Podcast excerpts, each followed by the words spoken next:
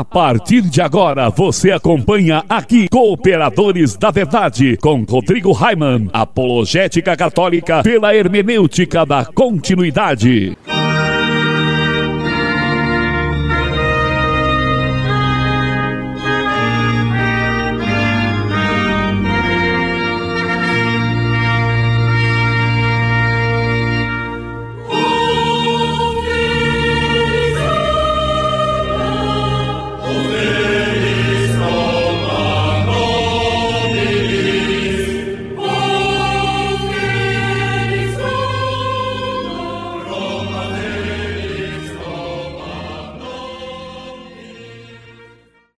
Amigo ouvinte, paz e bem. Aqui quem vos fala é o professor Raiman e estamos começando mais um podcast semanal Cooperadores da Verdade, apologética católica pela hermenêutica da continuidade. Aqui se fala verdade, custe o que custar, doa a quem doer. Lembrando que este programa é transmitido todas as quintas-feiras às 20 horas pela web rádio Navegantina, www.radionavegantina.com.br e todas as sextas-feiras às 20 horas pela web rádio Cristo Jovem, cristojovem.caster.fm. Tudo bem, Carol? Tudo ótimo, com a graça de Deus. Um grande abraço aos nossos ouvintes, uma alegria estar aqui novamente para mais um programa. Estamos reunidos em nome do Pai, do Filho e do Espírito Santo. Amém. Amém. Que a graça e a paz de nosso Senhor Jesus Cristo, o amor do Pai e a força do Espírito Santo estejam sempre conosco. Bendito seja Deus que nos reuniu no amor de Cristo. Pater noster qui es in celis, sanctificetur nomen tum. Advenia regnum tum fiat voluntas tua sicut in cielo et in terra. Pane nostrum quotidianum da nobis odie, et dimittis nobis debita nostra, sicut et nos dimittimus nostris, et ne nos inducas in tentationem, se libera nos da malo. Amém. Ave Maria, gratia plena, Dominus tecum. Benedicta tui mulieribus et benedictus fructus ventris tui, Iesus. Santa Maria, Mater Dei, ora pro nobis peccatoribus, nunc et in hora mortis nostri. Amém. Gloria Patri et Filio et Spiritui Sanctum. Sicut erat in principio et nunc et semper et in saecula saeculorum. Amém. Senhor, fazei de mim um instrumento de vossa paz. Onde houver ódio, que eu leve o amor. Onde houver ofensa, que eu leve o perdão. Onde houver discórdia, que eu leve a união. Onde houver dúvida, que eu leve a fé. Onde houver erro, que eu leve a verdade. Onde houver desespero, que eu leve a esperança. Onde houver tristeza, que eu leve a alegria. Onde houver trevas, que eu leve a luz. Ó Mestre, fazei que eu procure mais. Consolar que ser consolado. Compreender que ser compreendido. Amar que ser amado. Pois é dando que se recebe. Perdoando que se é perdoado. E é morrendo que se vive para a vida eterna. Amém e continuamos reunidos em nome do Pai, do Filho e do Espírito Santo. Amém. Cooperadores da Verdade é um podcast semanal que você pode ouvir em nossa página no Facebook ou ainda no meu site, raiman.com.br. O programa é apresentado por mim e por minha esposa Maria Carolina e, esporadicamente, contamos com a participação de um ilustre colaborador da Verdade. O programa é transmitido por duas web rádios, como eu falei no início do programa e se você que está nos ouvindo agora também tem uma web rádio e deseja transmitir nosso programa, nem precisa pedir autorização. É só tocar o terror, pois o nosso objetivo é evangelizar e quanto mais pessoas forem alcançadas, melhor. Seria interessante apenas mandar uma nós lá na página do Facebook para que possamos divulgar o dia e horário da transmissão. E agora é hora do nosso quadro a vida dos santos. E no quadro A Vida dos Santos, resolvemos começar falando dos santos doutores. Doutor da Igreja é aquele cristão ou aquela cristã que se distinguiu por notório saber teológico em qualquer época da história. Carol, quem foi o santo escolhido para o programa de hoje? Foi São Basílio, Rodrigo. Ele foi bispo e doutor da Igreja. Conta para o povo então, Carol, um pouquinho sobre a vida de São Basílio. São Basílio Magno nasceu de uma família santa que buscava testemunhar, na própria vida e na formação dos filhos, o grande amor por Cristo e pela Igreja. Foi assim que, ajudado pelo pai, São Basílio Magno recebeu a primeira formação. Depois passou por Constantinopla, chegando a estudar em Atenas e formar-se em retórica. A essa altura, Mesmo tendo um coração bem semeado pelo Evangelho, ele começou a buscar glórias humanas. É importante percebermos isto na história dos santos. Eles não nasceram santos e não foram obrigados a ser santos. Aceitaram este desafio, mesmo que houvesse em algum período um desvio. Mas a misericórdia do Senhor sempre nos dará uma nova chance. E foi o que aconteceu com São Basílio. Aconteceu que, diante da realidade na qual o arianismo, heresia que afirmava que Jesus Cristo não é Deus, confundia muito as pessoas e ainda era criada pelo imperador do Oriente, chamado Valente. Enfim, que confusão doutrinal! Nesta altura, em Cesareia, São Basílio, no ano de 370 depois de Cristo, ele foi eleito bispo, sucessor de um dos apóstolos. Homem de caridade e de testemunho, ele pôde combater e ver a verdade vencendo o arianismo. O imperador não colocava medo nesse homem, cheio do Espírito Santo. São Basílio também tinha muitas obras, não era apenas um homem de palavras. Ainda padre, ele já era um testemunho reconhecido, uma autoridade não só pela igreja, mas pela vida. São Basílio Magno deixou uma riqueza de escritos e principalmente a certeza de que, amigo de Jesus, felizes nós seremos. Em 379 depois de Cristo, ele partiu para o céu e intercede por nós. São Basílio Magno, rogai, por, nós. Jesus é a palavra de Deus. Ele é o Verbo encarnado. A Bíblia contém a palavra escrita de Deus, mas a palavra de fato é Jesus, o Verbo de Deus, que veio armar sua tenda entre nós. E neste quadro iremos sempre meditar sobre uma passagem bíblica que pode ser tanto do Antigo como do Novo Testamento. A palavra escrita de Deus. O Senhor esteja conosco. Ele está no meio de nós. Proclamação do Evangelho de Jesus Cristo segundo Mateus. Glória a Naquele tempo, disse Jesus aos seus discípulos: Ninguém pode servir a dois senhores, pois ou odiará um e amará o outro, ou será fiel a um e desprezará o outro. Vós não podeis servir a Deus e ao dinheiro. Por isso eu vos digo: não vos preocupeis com a vossa vida, com o que haveis de comer ou beber, nem com o vosso corpo, com o que haveis de vestir. Afinal, a vida não vale mais do que o alimento e o corpo mais do que a roupa? Olhai os pássaros dos céus, eles não semeiam, não colhem, nem ajuntam em armazéns. No entanto, vosso Pai que está nos céus os alimenta. Vós não valeis mais do que os pássaros? Quem de vós pode prolongar a duração da própria vida só pelo fato de se preocupar com isso? E por que ficais preocupados com a roupa? Olhai como crescem os lírios do campo. Eles não trabalham nem fiam.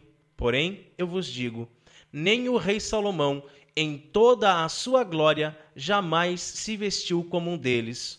Ora, se Deus veste assim a erva do campo, que hoje existe e amanhã é queimada no forno, não fará ele muito mais por vós, gente de pouca fé? Portanto, não vos preocupeis dizendo: que vamos comer? Que vamos beber? Como vamos nos vestir? Os pagãos é que se preocupam com essas coisas. Vosso Pai que está nos céus sabe que precisais de tudo isso.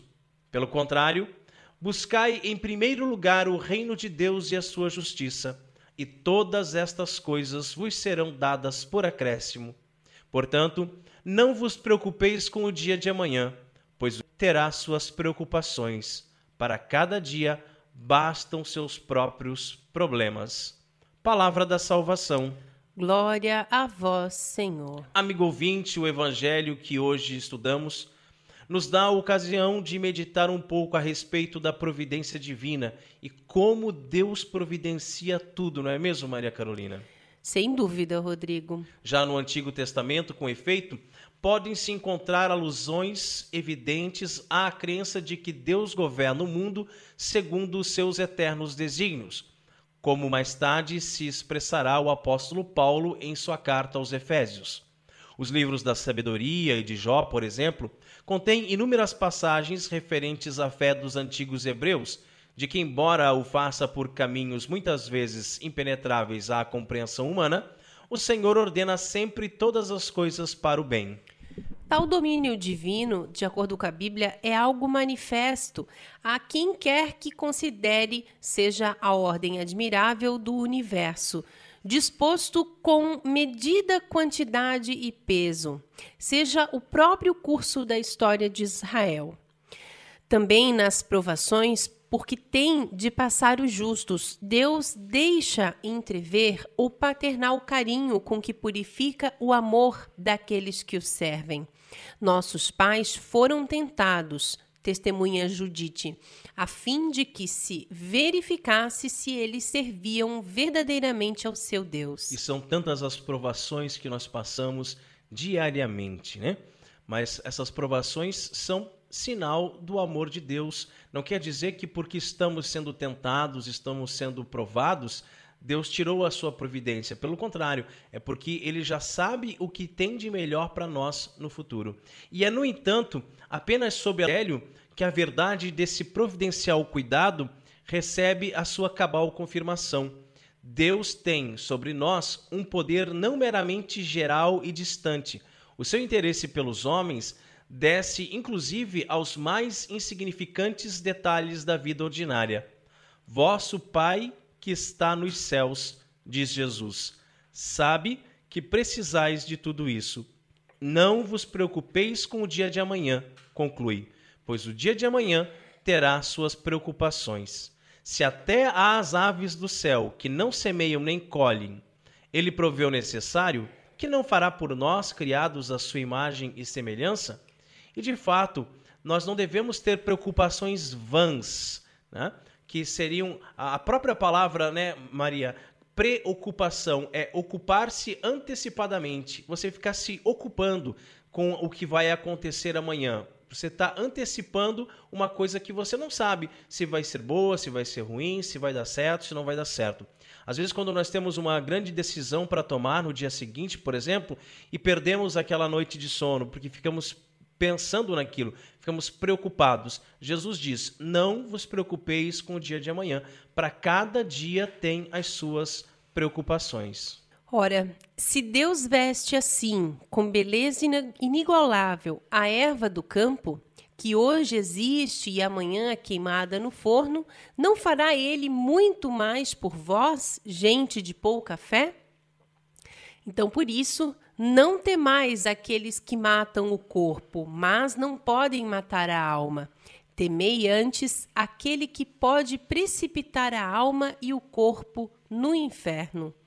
Ainda que não os poupe das contrariedades desse mundo, o Senhor sempre dar delas bens muito maiores em favor dos que o amam, porque todos os seus caminhos são graça e fidelidade para aqueles que guardam a sua aliança e os seus preceitos. É verdade, é, Deus nos fez a sua imagem e semelhança, todos nós somos muito belos, até os feios, né? Até os feios são muito belos. Não existe essa coisa de feio, de bonito, de alto, de magro, de gordo, de baixo, né? É, não, não tem isso é, perante Deus. Temos uma beleza inigualável. E como a gente vê, né? A, as pessoas preocupadas com a aparência, né? E, e, se tem cabelo crespo, quer alisar. Se tem cabelo liso, quer encrespar. Né? Aí quer usar uma lente de uma outra cor porque não gosta da cor do olho. E aí vem as, as tais das tatuagens, né? Querem fazer desenhos pelo corpo. Meu Deus do céu, se fosse para você nascer com um desenho no corpo, Deus já te fazia assim, meu amigo. Não precisa você ficar desenhando no teu corpo, não pega um pedaço de papel, uma caneta e vai desenhar lá no papel. Não precisa desenhar na bunda não, tá? Deus não fez você assim. Então você tem que saber que você tem uma beleza inigualável. Né? Deus te fez belo, a imagem e semelhança de Deus. Não precisa você ficar fazendo desenho pelo corpo, não, se enchendo de piercing, se enchendo de um monte de coisa. Olha, que chega a ser até aberrações em algumas situações. E é silicone aqui, é silicone ali, e puxa a pele para cá, puxa a pele para lá, quer ficar modificando o seu corpo. E Jesus diz que nós não precisamos nos preocupar com o corpo, mas sim com nossa alma. Será que nós estamos cuidando bem da nossa alma? Ou estamos pensando só na quantidade de horas que nós queremos ficar na academia, ah, ficar com aquele ah, abdômen de tanquinho, quero ficar saradão, né? E tal. Mas e a alma? Será que a gente está tendo o devido cuidado com ela? Nós não deveríamos mais nos preocupar com aqueles que podem matar a alma, precipitá-la no inferno? Pensamos então hoje a Virgem Santíssima que nos alcance a graça de nos abandonarmos com confiança filial aos cuidados da providência divina e contemplemos sempre o coração muito misericordioso de Jesus, saturado de opróbrios. Roguemos ao nosso Pai Celeste, que conhece a tribulação de seus filhos, que não nos prive da alegria de, com a cruz às costas, lhe provarmos o nosso amor em meio à dor e a nossa fidelidade pela perseverança no seu santo serviço. E esta belíssima reflexão sobre a passagem do Evangelho que meditamos hoje pode ser encontrada no site do padre Paulo Ricardo, o opressor das internets, menos aquele negócio de tatuagem na bunda, né, que o padre Paulo Ricardo não falou isso não, né? Nós somos os cooperadores da verdade e na abertura do nosso programa fala em hermenêutica da continuidade. Meu Deus do céu, o que, que é isso, Carol? Que palavrão, não? Mas o que vem a ser isso, então? O Concílio Vaticano II, ele é apenas o 21º concílio ecumênico da Igreja Católica. 21º? Mas não é o primeiro concílio? Não, e nem mundo, o último. Todo mundo fala tanto desse concílio, né? Como se ele tivesse mudado tudo na Igreja. Não, mas não foi nada disso. E, mas existe realmente um grupo considerável de pessoas que acredita que os outros concílios eles perderam o valor ah! depois ah, do Vaticano II. Ô, gente tansa! Como se nós bem peixeiro agora, hein? como se o, o, Concílio Vaticano II ele inaugurasse uma nova era dentro da Igreja. Ah, né? Tá tolo, nego. E nós aqui no programa, seguindo o apelo do Papa Bento XVI, queremos fazer com que as pessoas entendam que nada mudou com o Concílio Vaticano II, pois a Igreja é a mesma a mesma, de dois mil anos. Ah, vai dizer, não mudou? Não tem, agora não precisa mais usar batina, precisa mais usar véu, esse negócio de casula tá por fora. Não, não teve uma revolução aí dentro da igreja com o concílio? Não, não teve, Rodrigo. E, e o tal do espírito do, do, do concílio, o que, que é? Ah, é um espírito. O fantasma, né? a assombração do concílio, né? É, vamos procurar ler os documentos do concílio antes de sair falando besteira por aí, né, gente? É, e pro, por procurarmos atender este apelo do Papa Bento XVI, é que nós chamamos cooperadores da verdade, que é o lema, inclusive, da ordenação episcopal de Joseph Ratzinger. Que fez e... 65 anos de padre, hein? De ordenação Exato. sacerdotal. Que lindo. E no seu brasão, entre outros símbolos, tem uma concha. Quem já visitou a nossa página lá no Facebook também viu que o logo do programa tem a mesma concha. Sim, a concha que também é conhecida como vieira e ela tem três significados. O primeiro é de cunho teológico, que recorda aquela passagem de Santo Agostinho, que encontrando um jovem na praia, que com uma concha procurava por toda a água do mar no buraco cavado na areia, né? O segundo significado da vieira é o do peregrino simbolismo que Bento XVI quer manter dentro das pegadas do Papa João Paulo II, que foi um grande peregrino em todas as partes do mundo. E por último, a vira também é o símbolo presente no brasão do antigo mosteiro beneditino de Schotten, perto de Ratisbona, na Baviera, ao qual o Papa se sente espiritualmente muito ligado.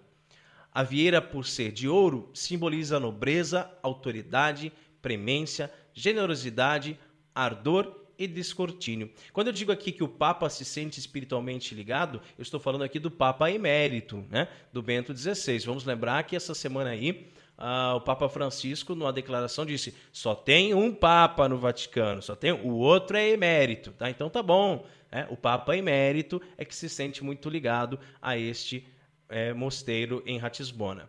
E Carol, qual é o conselho de Padre Pio para nós no programa de hoje? Afastar as tentações e todos os males, assistir à missa, receber a Santa Comunhão, não é isso o amor? E o que é o amor? Ah, hoje em dia se diz eu te amo, como se diz bom dia, né? A pessoa conhece o outro hoje e amanhã já está dizendo eu te amo. Parece que não tem mais a noção real do que é amar, né? As pessoas vivem uma carência afetiva muito grande. A tecnologia, o mundo da informação, faz com que as pessoas vivam numa correria tão grande que não tem tempo para mais nada. Os amigos não se visitam, pais e filhos não se beijam, se abraçam. Os casais só se dão atenção na cama. E por esses motivos, as pessoas vivem mendigando um pouco de atenção.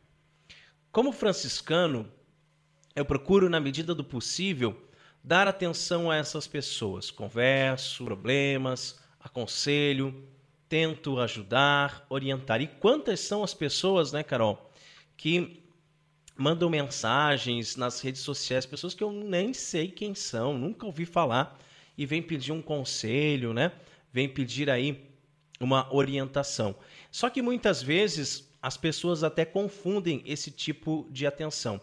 Aí um perigo de confundir os sentimentos, que é um perigo satânico. Já ouvi falar de muitos sacerdotes que aconselhando e ajudando como um pai espiritual algumas garotas, né? Que acabaram confundindo tudo e disseram que estavam apaixonadas pelo padre. Quanta loucura, né? Assim, o padre que é a figura do pai, né, de orientador espiritual, e a garota acaba se apaixonando por ele, por quê? Por causa da carência, né? Então, é, mas é, é, assim, ó, se apaixonam pelo professor quando ele é atencioso demais, se apaixonam pelo comunicador de rádio porque fala tão bonito, por aquele músico que canta lá na igreja tão bem, pelo pregador lá da renovação que é tão ungido, né? Então, um pouquinho, aquela pessoa que te dá um pouquinho de atenção, que supre um pouquinho da, da sua carência, você já acaba confundindo tudo, já acaba misturando tudo. Mas isso, repito, tudo por causa dessa imensa carência afetiva típica do nosso mundo moderno. O que não podemos fazer é chamar isso de amor, pois não é. É, Deus é que é amor. Deus nos ama. E o amor que sentimos uns pelos outros é uma fagulha deste amor de Deus.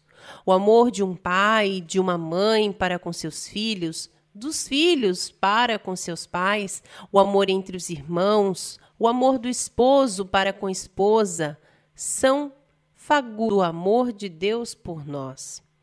Por isso devemos amar a Deus sobre todas as coisas. E não podemos confundir as nossas paixões com o amor verdadeiro. Confundir os nossos desejos, nossos instintos com o amor. E principalmente uma coisa que é muito comum hoje em dia confundir o ato sexual com o amor. Muita gente chama o sexo de amor e vice-versa. Deus caritas est, né? E Padre Pio nos fala sobre o amor hoje. Afastar as tentações e todos os males, assistir à missa, receber a Santa Comunhão. Ele pergunta: não é isso amor? Eu diria que sim. O que você diria, Carol? Certamente. Diria que isso é amor de verdade. Deus nos ama e quer que nós o amemos. Quando nos afastamos das tentações e de todos os males, é o amor de Deus por nós sendo manifestado, pois sem a ajuda dele não poderíamos, não conseguiríamos nos afastar das tentações e de todos os males. Mas ao mesmo tempo é prova do nosso amor por Deus, pois ao afastarmos as tentações de todos os males, nos aproximamos de Deus. Da mesma forma, assistir à missa é prova do amor de Deus por nós. Deus que deu sua vida na cruz, no Calvário, e nos permite todos os dias participar desse mistério na Santa Missa. E ao mesmo tempo, prova do nosso amor por Deus, por sermos fiéis a Ele, participando da missa verdadeiramente com toda a nossa alma e todo o nosso coração. Receber a Santa Comunhão, Jesus Cristo, nosso Salvador, na humilde forma de pão, é prova do amor de Deus por nós, pois Ele, que é tão grande, tão pequeno para nos alimentar e, ao mesmo tempo, prova do nosso amor por Ele, pois poderíamos estar fazendo qualquer outra coisa, mas naquele momento buscamos estar em comum união, comunhão com o nosso Deus e Salvador. E esse imenso amor que Deus tem por nós, né, ele se manifesta nas nossas atitudes. Afastar as tentações e todos os males, assistir à Santa Missa, receber a Santa Comunhão e vivermos a prática da caridade. O amor que recebemos de Deus o distribuímos aos nossos irmãos, nos entregando, nos consumindo, vivendo a cada dia um martírio cinzento, uma oblação perfeita. Amar é isso, amar é se doar, se entregar. Amar é morrer, morrer todos os dias um pouco para que o outro viva. E Jesus disse: Não há maior prova de amor do que doar a vida pelos seus. Tem tanta gente que acha que amar é receber a atenção do outro, receber carinho, receber, receber, receber. Quando na verdade é doar, doar, doar. Que possamos nós almejar cada dia mais amar do que ser amado. E ao constatarmos, como Francisco de Assis, que o amor não é amado, possamos deixar tudo por aquele que nos amou primeiro e deu sua vida por nós no madeiro da cruz. Que assim seja. Amém. E este programa tem o apoio da revenda Italínia de Itajaí. A Italínia é a maior rede de imóveis jados do Brasil. Procure nossa loja e faça seu projeto com orçamento sem custo e sem compromisso. É isso mesmo. Faça o projeto de seus móveis sem custo. A Italínia está localizada na Rua Brusque, número 987, em Itajaí. Agende um horário, venha tomar um delicioso cappuccino conosco e confira a diferença do excelente atendimento que só a Italínia tem para você. Só a Italínia oferece suporte total e garantia de 5 anos. Realize seu sonho de ter móveis planejados que se adaptem perfeitamente à sua casa ou apartamento. Então você já sabe, móveis planejados é com a maior rede do Brasil. Italínia de Itajaí, Rua Brusque 987. Telefone 3348 9047. 3348 9047. E se você também gostaria de anunciar a sua empresa no programa Cooperadores da Verdade, entre em contato conosco através da nossa página no Facebook e ajude-nos a evangelizar. Ah, Carol, agora nós chegamos a um quadro que eu gosto muito aqui nos Cooperadores da Verdade, que é quando meditamos sobre São Francisco de Assis. Não é porque nós somos franciscanos, não, né? Mas quantos belíssimos exemplos da vida desse santo podemos transpor para o nosso dia a dia, não é mesmo? É verdade. Recentemente, na nossa fraternidade São Luquésio e Bonadona, nós tivemos o capítulo eletivo, contamos com a presença do nosso ministro regional, aqui também contamos com a presença do nosso orientador espiritual do regional, Frade Capuchinho. Então, uma, uma delícia, né? Participar de um encontro desse, de reunir todos os irmãos, de ver assim o belíssimo trabalho que o conselho anterior fez e eles deporem os seus cargos na presença de Deus e dos irmãos e depois nós rezarmos e elegemos o novo conselho. Com a graça de Deus, o senhor Pedro foi eleito ministro mais uma vez, vai continuar conosco, nos guiando, nos orientando uh, para Jesus Cristo através dos passos de Francisco de Assis. Hoje em dia, Carol, há uma ingratidão muito grande por parte das pessoas. Não se agradece mais a Deus por maravilhas que ele nos faz, e pelo contrário, só se reclama. É verdade. Se está calor, reclama-se do calor. Se está frio, reclama-se do frio. Se está chovendo, reclama-se da chuva. E parece que as pessoas só elevam os olhos ao céu para pedir, quando na verdade deveríamos mais agradecer do que pedir. Pior é saber que existe certa espécie de cristão que não pede, exige de Deus, como se ele fosse o servo e nós os senhores. Nós precisamos aprender a agradecer a Deus, a dar graças àquele que parece que só precisa cuidar de nós. Que Deus providencia tudo o que nós precisamos, eu disso não tenho dúvidas nenhuma. Né? Só de olhar para trás e ver assim o que Deus fez na nossa vida, né? na minha, na do Rodrigo, antes de nos conhecermos e agora, é... não tem como duvidar. E eu creio também na misericórdia de Deus, né? E, claro, na sua divina providência, que Deus provê Deus proverá e a sua misericórdia não faltará, né? Já falava essa antiga oração. E é até fácil entender como Deus providenciou que aquele homem que o frade encontrou sentado junto à porta oferecesse o pano para a confecção das túnicas já no dia seguinte, depois de São Francisco ter manifestado o seu desejo de conseguir um pedaço de tecido. Carol está falando aqui de um trecho belíssimo das fontes franciscanas. Você que é franciscano, você que conhece um pouco a vida de Francisco de Assis já deve ter recordado dessa passagem. Mas o que eu acho intrigante é o fato de nosso seráfico pai Francisco de Assis, ele estava é, vestindo uma túnica velha, né, como sempre, mas estava descontente com ela. Isso aí é, é, é muito incomum. Né? E aí ele pediu para os companheiros que lhe arranjassem fazenda para fazer uma túnica nova. Parece estranho, não parece?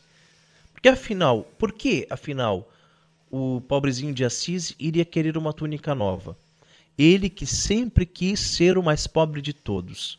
Não parece coerente que ele estivesse descontente com sua túnica velha o Santo de Deus, profetizou sobre aquele homem que queria doar o tecido e que desejava fazer isso para a salvação da sua alma, como ele mesmo disse: Por amor de Deus, recebe esta fazenda para fazer seis túnicas, guarda uma para ti e distribui as outras como te aprouver, pela salvação de minha alma.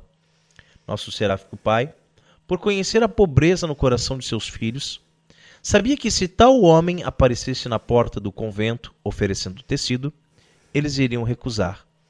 Mas também sabia que se ele manifestasse o desejo de uma túnica nova antes que aparecesse tal homem, quando o fato ocorresse, eles iriam aceitar. Então, de repente, tudo fica claro para nós. Espero que tenha ficado claro para você que está nos ouvindo. O poverelo de fato não queria uma túnica nova, não queria um pedaço de pano mas queria salvar a alma daquele pobre homem que acreditava no íntimo de seu coração que seria salvo se fizesse aquela doação. Se Francisco previsse que no dia seguinte, ao dir pelo amor de Deus que aceitassem uma oferta, por exemplo, de frangos, que este alguém queria doar, nas vésperas teria dito ao seu companheiro que estava com vontade de comer frango. Ou seja, Francisco não fez isso por ele mesmo não porque estivesse mesmo descontente com a sua túnica velha, mas para ajudar aquele homem, aquele homem que era rico e que queria encontrar uma forma de desapegar-se de seus bens materiais e que, inspirado por Deus, viu que poderia encontrar a salvação doando tecido suficiente para fazer seis túnicas. Então, de forma bem resumida, né? aparece no convento um homem rico que quer doar um tecido que dava para fazer seis túnicas. A intenção dele em fazer aquela doação era um ato de reparação pelos seus pecados, porque ele estava preocupado em salvar a sua alma. Ele achava que fazendo uma doação para os frades, ele estaria ali contribuindo para a salvação da sua alma. Os frades jamais aceitariam né?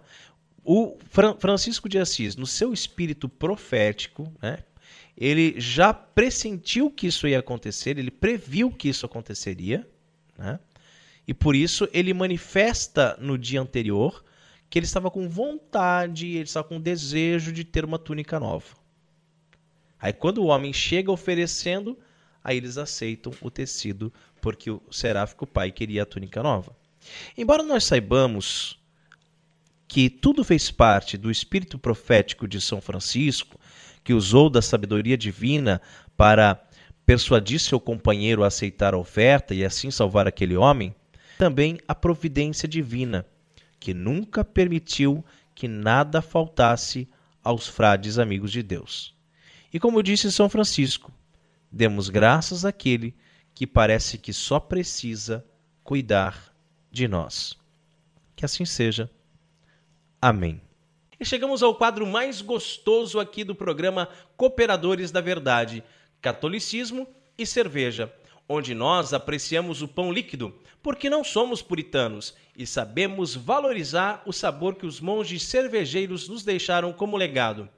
Bem na hora mesmo, pois eu não aguentava mais de sede. Abençoai, Senhor, esta criatura cerveja, que da riqueza do grão vos dignastes produzir, para que seja remédio salutar ao gênero humano. Concedei ainda pela invocação do vosso santo nome, que quem quer que dela beba receba de vós a saúde do corpo e a tutela da alma. Que assim seja. Amém. E a cerveja de hoje é uma Dado Beer Belgian Ale. A Dado Beer Belgian Ale é uma Strong Ale de coloração acobreada e sabor forte, com um amargor equilibrado, leves notas adocicadas e um toque picante de especiarias. É elaborada com fermentos importados, alguns dos melhores lúpulos do mundo e um blend de cinco tipos de maltes numa homenagem à centenária tradição cervejeira dos monges trapistas. Sua receita utiliza três vezes mais matéria-prima, resultando em uma cerveja encorpada e sofisticada. Então, o tipo é Strong Ale, o seu teor alcoólico é 8,5, eu acho que é uma das mais altas que nós já provamos aqui no programa, né?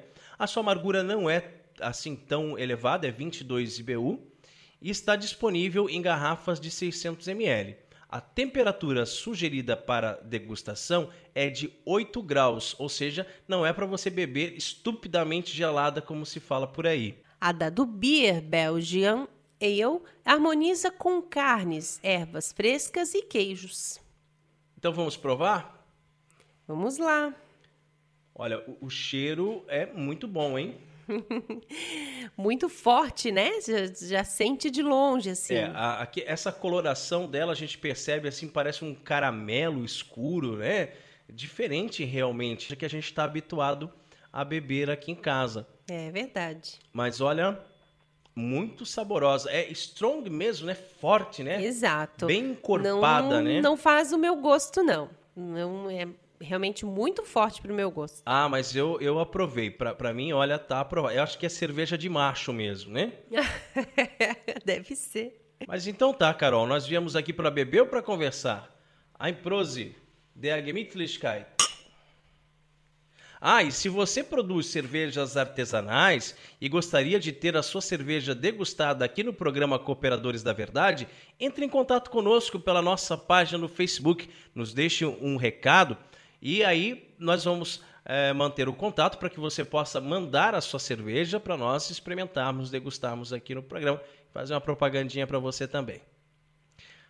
E agora chegamos no quadro mais treteiro do Cooperadores da Verdade, aquele que dá sempre muita polêmica, né, Carol?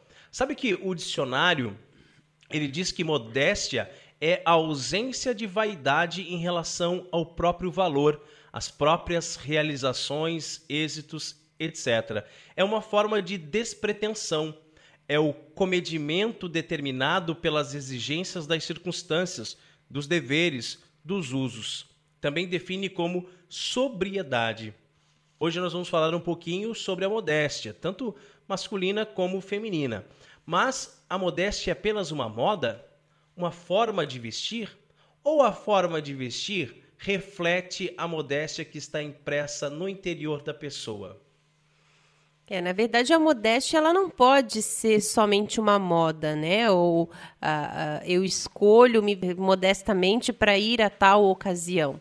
Na verdade, a modéstia, ela justamente ela reflete o interior, né? É o exterior que realmente reflete aquilo que a nossa, o nosso coração e a nossa alma querem, querem dizer. E a Bíblia, ela exalta a mulher que é recatada e do lar. Pois é, em fevereiro deste ano, a revista Veja trouxe na matéria de capa o tema Gênero Neutro sobre pessoas que se identificam nem como meninos, nem como meninas. Há uma boa surra, né? e escrevem, é, faltou o pai ter uma cinta em casa, eu acho. E escrevem alunx, amig, etc. Né? Ao invés de dizer aluno, aluna, né? amigo, amiga, é para dizer que é um gênero neutro.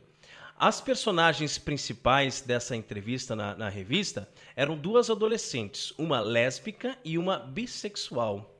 Ambas diziam ter a sexualidade fluida, ou seja, admitiam a possibilidade de suas preferências sexuais mudarem ao longo da vida. A chamada da capa sugeria um padrão comportamental para a nova geração de jovens, a chamada geração Z. Será de Z de zumbi sem cérebro, incapazes até mesmo de entender que se nasceu com pênis é menino e se nasceu com vagina é menina? E aí, como a mulherada reagiu? Teve hashtag irônica nas redes sociais? Não. Não. Textão no Facebook das manas dizendo que uma revista de grande circulação não pode fazer apologia a um padrão de comportamento para a juventude?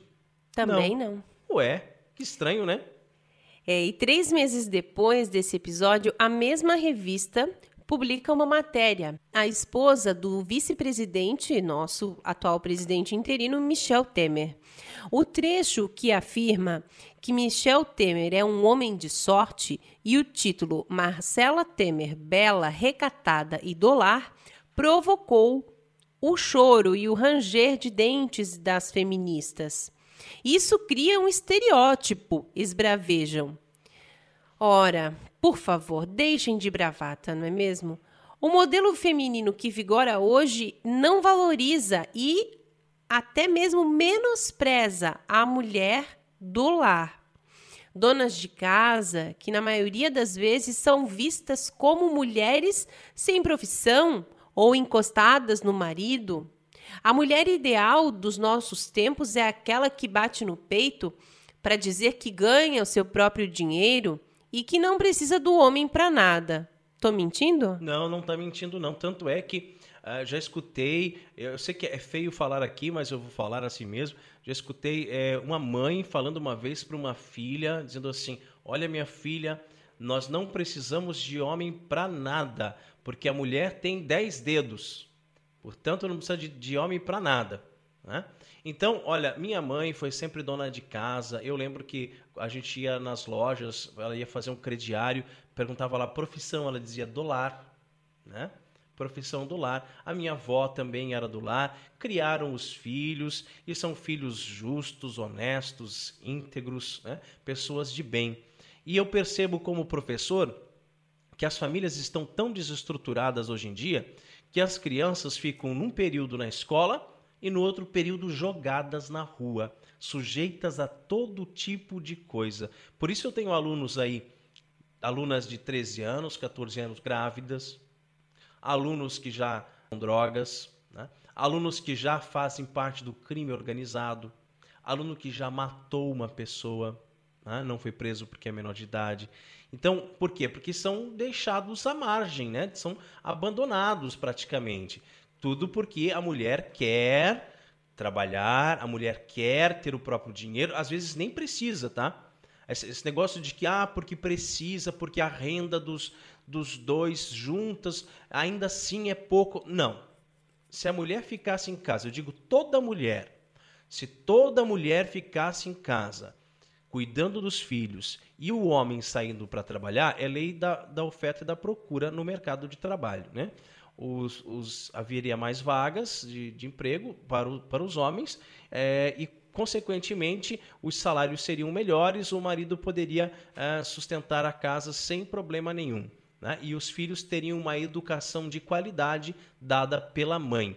É o tal do filho da mãe. Né? Eu sempre costumo dizer, eu sou um baita de um filho da mãe, porque fui criado pela mamãe. Né?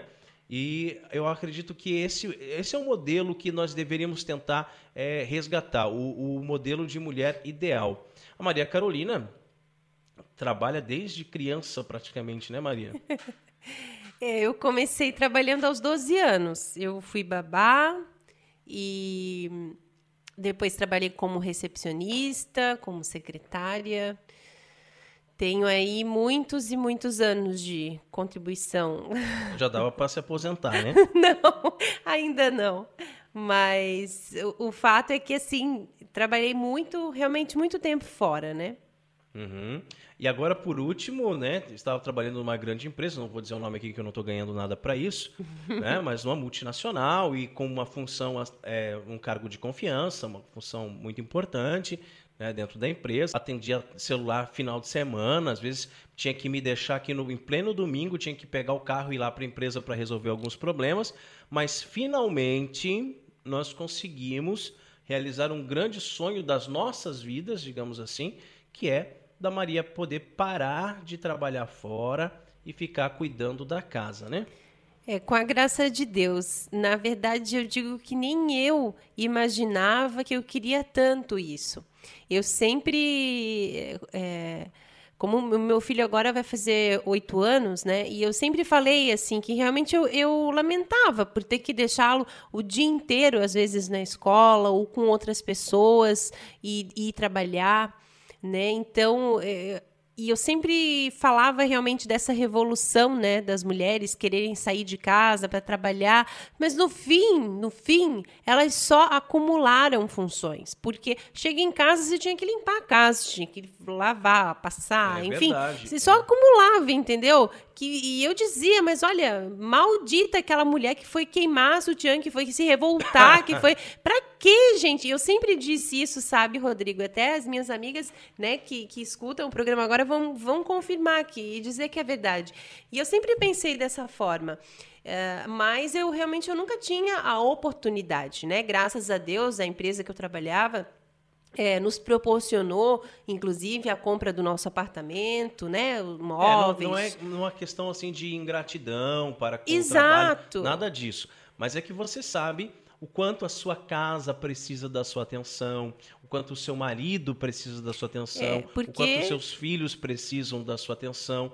Né? Então, tudo isso tem que colocar na balança e ver realmente quais são as prioridades na vida de uma mulher.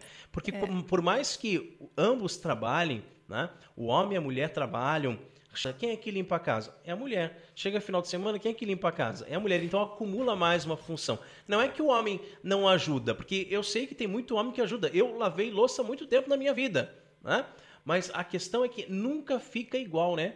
Não, você não pode adianta. Pedir, você pode dizer, gente... meu bem, passa uma vassourinha na casa. Passo sim, querida, sem problema mas depois ela vai lá e tem que passar de novo, porque não sei fazer isso, entendeu? Não, não, eu não nasci para é, isso, e não sabe? É, e não é por má vontade, né? O homem faz, mas ele não tem a mesma percepção que a mulher. Ele não olha os detalhes, ele não, né, não tem essa, essa sensibilidade. Existe sim, existe sim a questão do perfil, né? A mulher, ela tem esse, essa questão do detalhe, né? E, e o homem não tem. Então, realmente, assim, eu sempre, né, é, com a graça de Deus, eu agora posso dizer que é, realizei o sonho da minha vida, né, de me tornar uma dona de casa e realmente estou muito feliz com isso.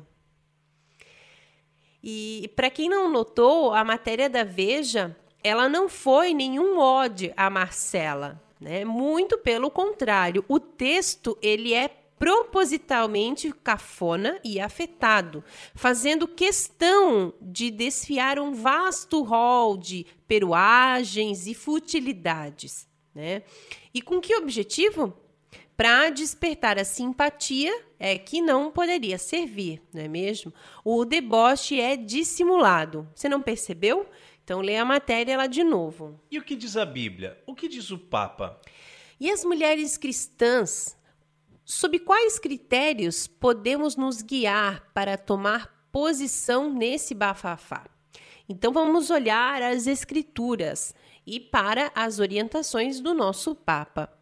O texto de Provérbios 31 é a mulher que governa com eficiência a sua casa, que não é preguiçosa, que é caridosa com os pobres e abandonados, e fala coisas sábias e inteligentes, que tem o espírito forte. É, e ó, para essas mulheres protestantes que a gente encontra por aí, que dizem, ah, não, eu faço tudo o que está na Bíblia, mas quer fazer carreira, né? E não quer cuidar dos. não quer nem ter filhos, né? Então, olha lá, tá na Bíblia, né? Tá na Bíblia, lá em Provérbios. E afinal, a mulher cristã é bela? Talvez sim, talvez não, mas na verdade isso não importa muito, né? É, o, o, próprio Provérbios 31 nos fala: enganosa é a beleza e a vã formosura, mas a mulher que teme ao Senhor, essa sim será louvada. E ela é recatada? Claro que sim. Não no sentido de ser retraída, mas no sentido de praticar a virtude da castidade. E esse recato se expressa também no cuidado com as roupas que ela veste. Em Timóteo, capítulo 2, nós podemos ver é, dizendo assim: Quero, do mesmo modo que as mulheres se ataviem com traje decoroso, com modéstia e sobriedade. Ah, então quando Paulo escreve a Timóteo, ele já dá orientações a respeito de como a mulher deveria se vestir, é isso? É isso mesmo, é isso mesmo. E a postura oposta, né, do recato é a indecência. Nossa, quanta mulher indecente que a gente vê por aí, né? Muito, Uxa. muito. E homens também, né, Rodrigo? Eita homens Deus, também. É sim, homens também. Né? E não teria o menor cabimento, né, a Bíblia aprovar esse tipo de coisa, né, gente? E a mulher cristã, ela é do lar? É, sim, toda certeza. Né? A, a mulher cristã ela é uma dona de casa muito dedicada.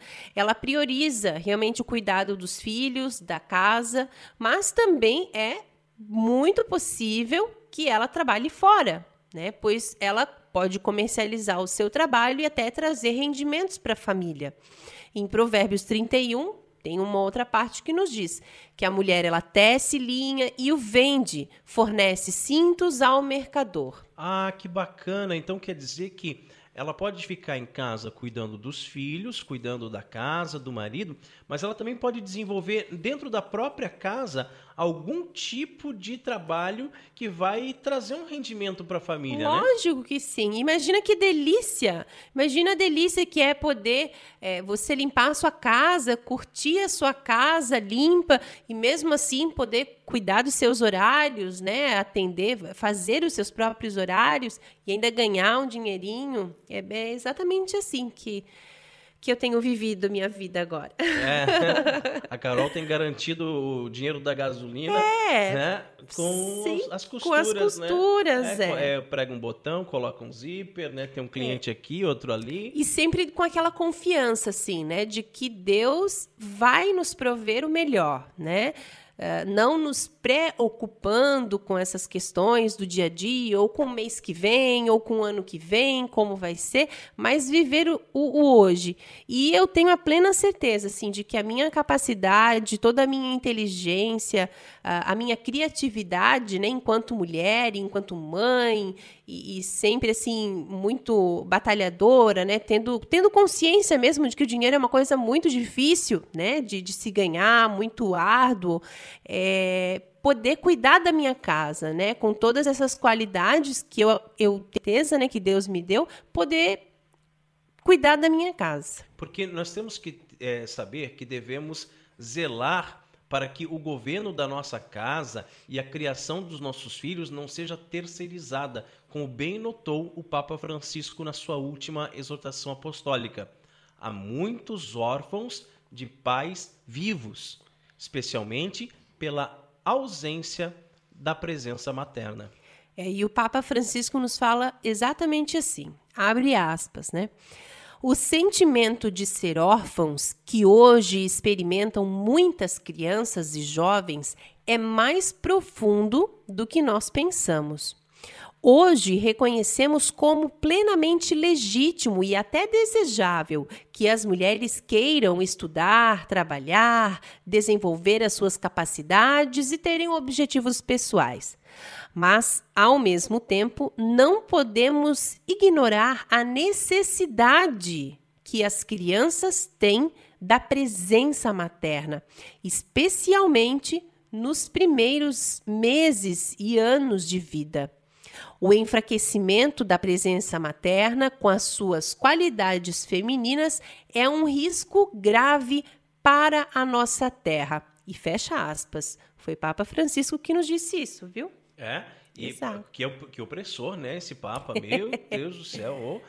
E crias de Marx fazem rebu quando alguém exalta a mulher do lar, porque é preciso que a mulher só se sinta poderosa e valorizada quando está na rua ela tende a ter menos filhos e a ficar menos tempo com eles.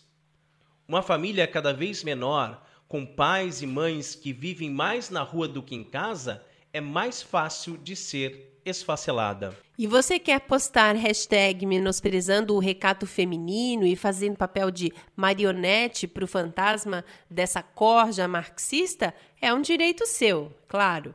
Eu tô fora. E nós, mais uma vez, queremos parabenizar o site O Catequista por mais essa belíssima reflexão. Obrigado pelo importante papel que vocês vêm desenvolvendo na internet. E agora, a Carol tem um convite especial para você que mora aqui em Itajaí e região. É isso mesmo. Eu quero convidar a todos vocês a participarem das Santas Missas no Carmelo de Itajaí. Que bênção, hein? Maravilhoso. Um, é um, um local realmente santo. Um pedacinho do céu. É verdade. O Carmelo Santa Teresa ele fica aqui em, no bairro de Cabeçudas, aqui em Itajaí, na rua Benjamin Constant, número 425. Então lá a missa, as missas acontecem diariamente, então todo dia tem missa. De segunda a sexta-feira é sempre às 5 da tarde, pontualmente. Aos sábados, a missa acontece às 5 e meia da tarde. E no domingo é meia da manhã. E sempre no terceiro domingo do mês, logo após a Santa Missa, acontece a reunião da Confraria do Carmo. Convidamos aos adultos, homens e mulheres, para participar da confraria de Nossa Senhora do Carmo, ligada ao Carmelo Santa Teresa, que tem como finalidade salvação e santificação das pessoas pertencentes a esta, como também a evangelização dos lares cristãos, promovendo a vivência dos ensinamentos de Jesus Cristo de acordo com a fé católica. É, e convidamos também todos os adolescentes, os jovens a partir dos 16 anos, para participarem do grupo de jovens com a espiritualidade teresiana, né, de Santa Teresa d'Ávila. E sempre no primeiro domingo de cada mês tem o um encontro dos jovens. Primeiro domingo de cada mês, logo após a Santa Missa, que começa às oito e meia da manhã no Carmelo Santa Teresa. Quando o coração reza, Deus sempre responde. Salve, Salve Maria. E rezemos a Virgem que nos proteja, nos guie e cuide do nosso apostolado. Salve, Rainha, Mãe de misericórdia, vida, doçura e esperança nossa salve. A vós bradamos os degredados filhos de Eva, a vós suspirando, gemendo e chorando neste vaz. Eia, pois, advogada nossa, esses vossos olhos misericordiosos a nós ouvei, e depois desse desterro mostrai-nos Jesus. Bendito o fruto do vosso ventre, ó clemente, ó piedosa, ó doce sempre Virgem Maria. Rogai por nós, Santa Mãe de Deus, para, que, sejamos dignos das promessas de Cristo. Amém. Debaixo de vossa proteção nos refugiamos, Santa Mãe de Deus. Não desprezeis nossas súplicas em nossas necessidades, mas livrai-nos sempre de todos os perigos. Ó Virgem gloriosa e bendita. Amém. E chegamos ao fim de mais um programa Cooperadores da Verdade. Venha você também ser um cooperador. Colabore com esse apostolado fazendo a sua doação para que possamos adquirir equipamentos melhores para manter este programa no ar. Contamos com a sua generosidade e também com a sua oração. Muito obrigado a você que nos acompanhou nesse podcast. Ajude a divulgar compartilhando nas redes sociais. Obrigado, Carol. Deus abençoe a todos. Paz e bem. Amém. Paz e bem. Que Deus seja louvado.